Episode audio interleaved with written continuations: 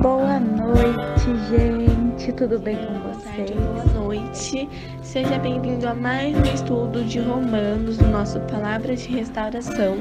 Se você não Beatriz e esse é mais um Palavras de Restauração. Bom dia a todos vocês. Olá, você está ouvindo Palavras Olá, de Restauração. irmã. Em nome do Pai, do Filho e do Espírito Santo. Boa noite, gente. Tudo bem com vocês? restauração e é com muita alegria que nós iremos estudar mais um Que bom tê-lo novamente aqui conosco. Meu nome é Maria Carolina e faço parte do grupo Restauração. Olá, eu sou a Larissa e eu estou aqui para fazer mais um Palavras Restauração com vocês.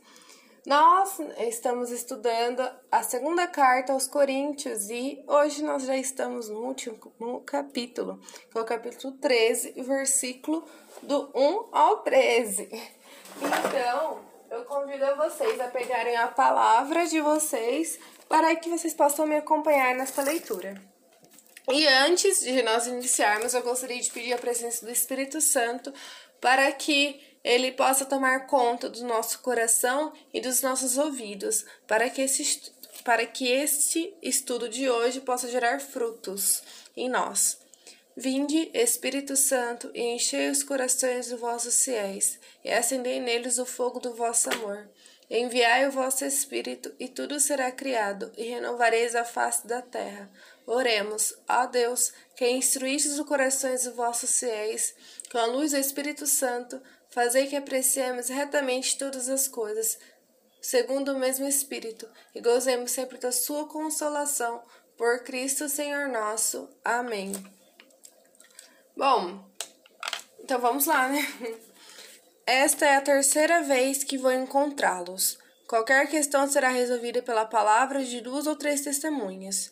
Eu já disse isso antes, e hoje, estando ausente, torno a dizer como, por ocasião da minha segunda visita, àqueles que pecaram no passado e a todos os outros.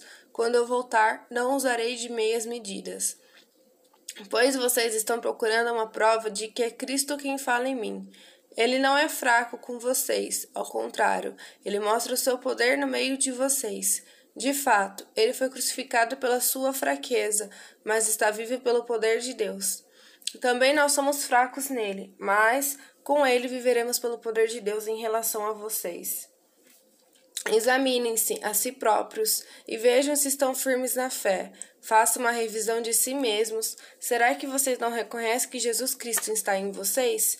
A não ser que não passem na prova, espero que reconheçam que nós somos aprovados. Pedimos a Deus que vocês não cometam mal nenhum. O nosso desejo não é aparecer como aprovados, mas sim com que vocês praticam bem, ainda que devemos passar como não aprovados. Nada podemos contra a verdade, só temos poder em favor da verdade. E nos alegramos todas as vezes que nos sentimos fracos, enquanto vocês se sentem fortes. E o que pedimos em nossas orações é que vocês se tornem sempre mais perfeitos. Escreva essas coisas estando ausente. Assim, quando aí chegar, não terei que recorrer à severidade, conforme o poder que o Senhor me deu para construir e não para destruir. Ademais, irmãos, fiquem alegres, procurem a perfeição e animem-se. Tenham os mesmos sentimentos, vivam na paz, e o Deus do amor e da paz estará com vocês. Saúdem-se uns aos outros com um beijo santo. Todos os cristãos enviam saudações. Que a graça do Senhor Jesus Cristo, o amor de Deus e a comunhão do Espírito Santo estejam com todos vocês.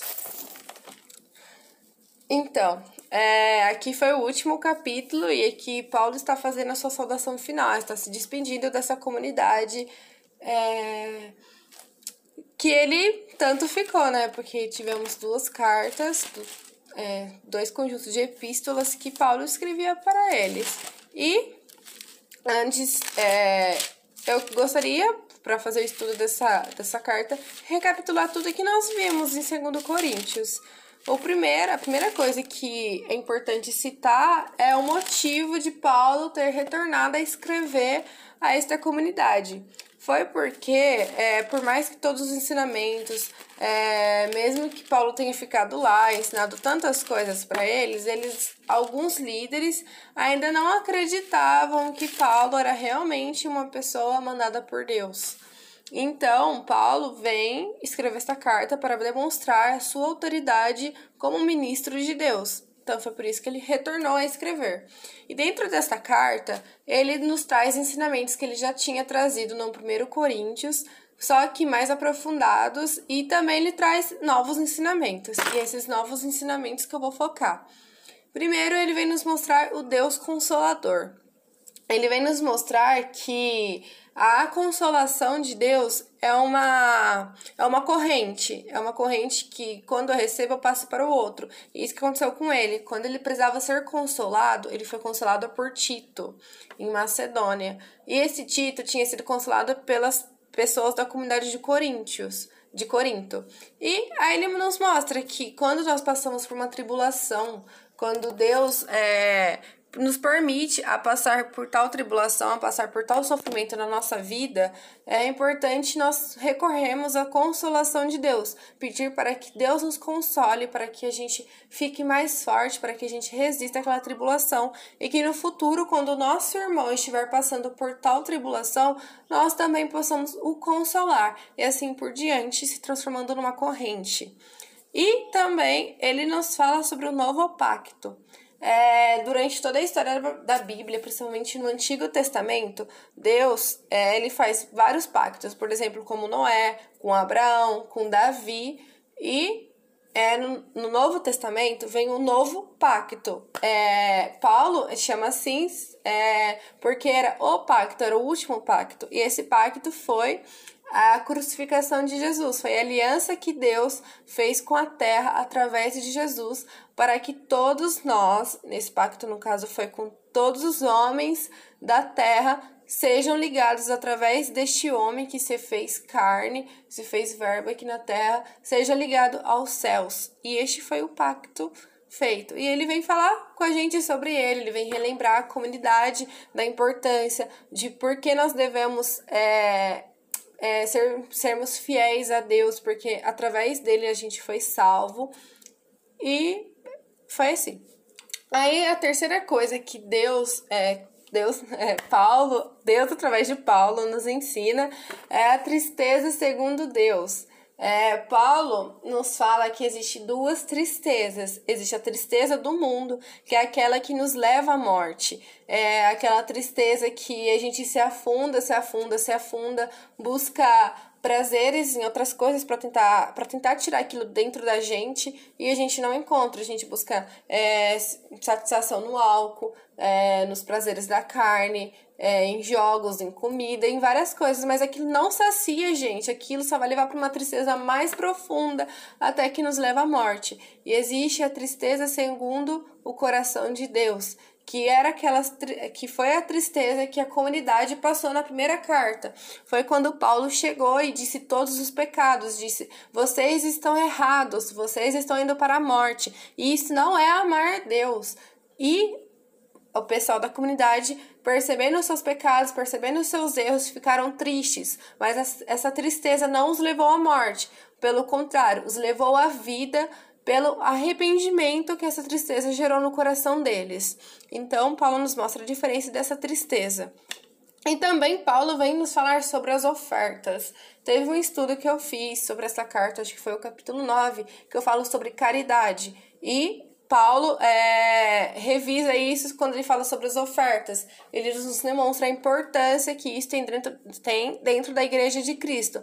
Mas é que a gente não caia no erro de colocar isso como um pedestal, como muitas pessoas fazem. Ah, vem aqui, dá tanto isso que Deus vai te amar. Não, não é assim. Quando ele fala sobre as ofertas, ele fala da caridade em nosso coração, de poder ajudar o nosso próximo. Quando, como ele faz, quando ele recolhe dinheiro ali na comunidade para levar a Jerusalém, porque o pessoal de lá estava passando muita dificuldade. E ele fala que é, para a gente poder dar oferta, não é só pegar o nosso dinheiro, não é só pegar o nosso alimento e dar por obrigação. Não, tem que ser por amor, tem que ser por caridade, tem que ser por vontade. E nós devemos dar aquilo que nós podemos, não aquilo que nós não podemos. Se a gente tirar do nosso e ficar totalmente sem para poder dar ao próximo, também não tá certo. A gente precisa demonstrar uma partilha sincera e uma partilha assim, igual, sabe? Ele nos relembra a importância das ofertas.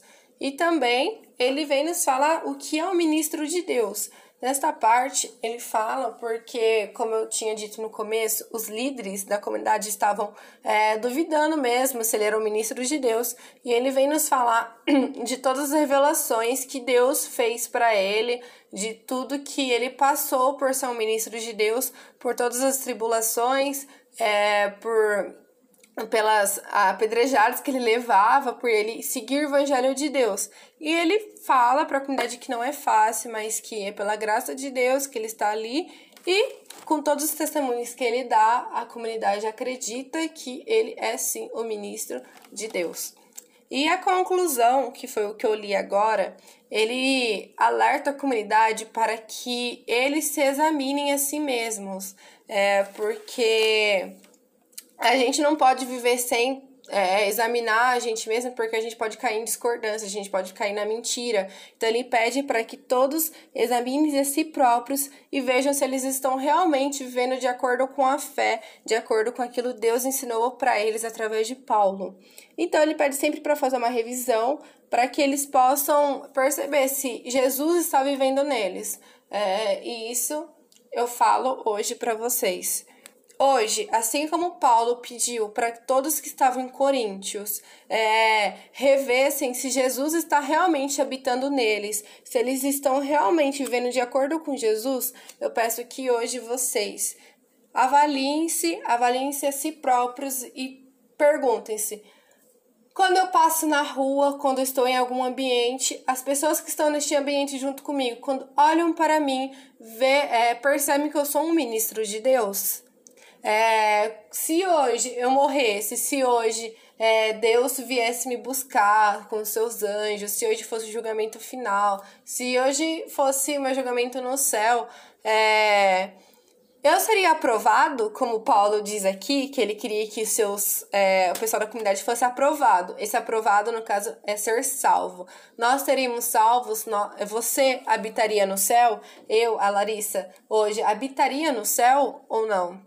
Bom, se a resposta for não, meu irmão, você ainda tem tempo de mudar a sua vida.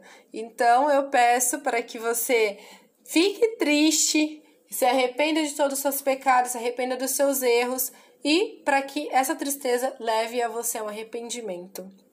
Então, que a gente sempre faça isso todos os dias antes de dormir, que a gente sempre examine a nossa consciência, examine o nosso dia, as nossas atitudes e nos perguntemos sempre Hoje, as pessoas reconheceram que eu era um ministro de Deus? Se a resposta for não, reze para Deus te dar uma nova oportunidade no dia seguinte para que você seja verdadeiramente um ministro de Deus. Amém?